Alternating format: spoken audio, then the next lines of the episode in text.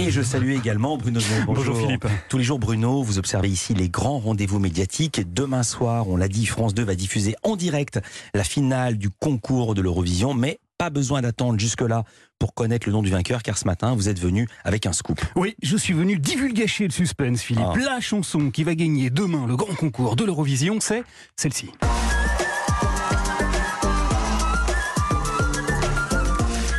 S'appelle Kadouche Orchestra. Il s'est qualifié mardi soir lors de la demi-finale du concours qui se tenait en Italie et en dépit d'une performance, comment dire, un peu surprenante,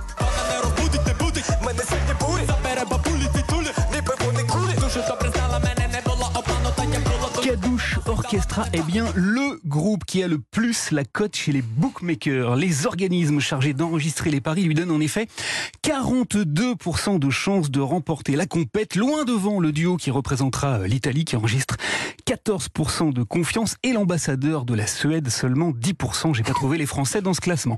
Alors pourquoi, pourquoi ce groupe qui interprétera une ode à toutes les mères de famille et qui a pour titre Stéphania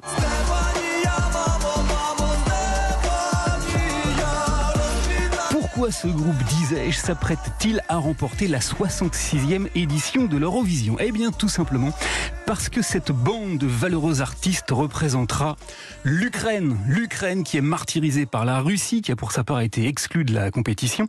Depuis maintenant 78 jours, l'Ukraine qui bénéficie donc d'une cote de sympathie absolument sans précédent dans toute l'Europe.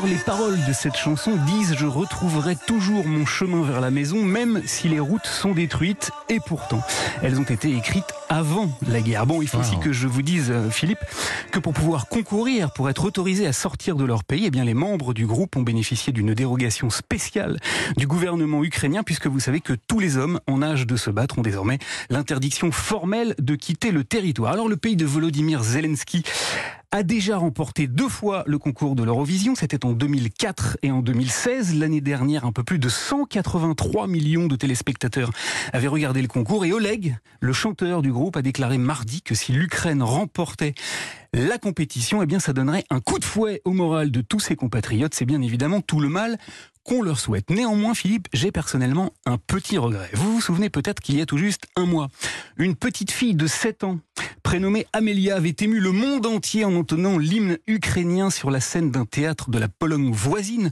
où elle avait trouvé refuge.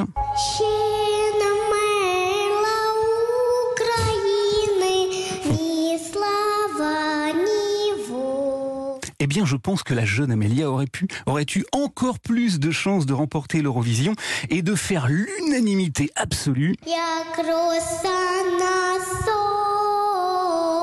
Як роса на сонці запанує, і ми, браття, у своїй стороні. Mais c'est pas grave, Philippe. Il reste tout de même à l'Ukraine une possibilité de rattraper cet impair, car un concours de l'Eurovision junior existe désormais et il aura lieu le 11 décembre prochain en Arménie. Козацького роду.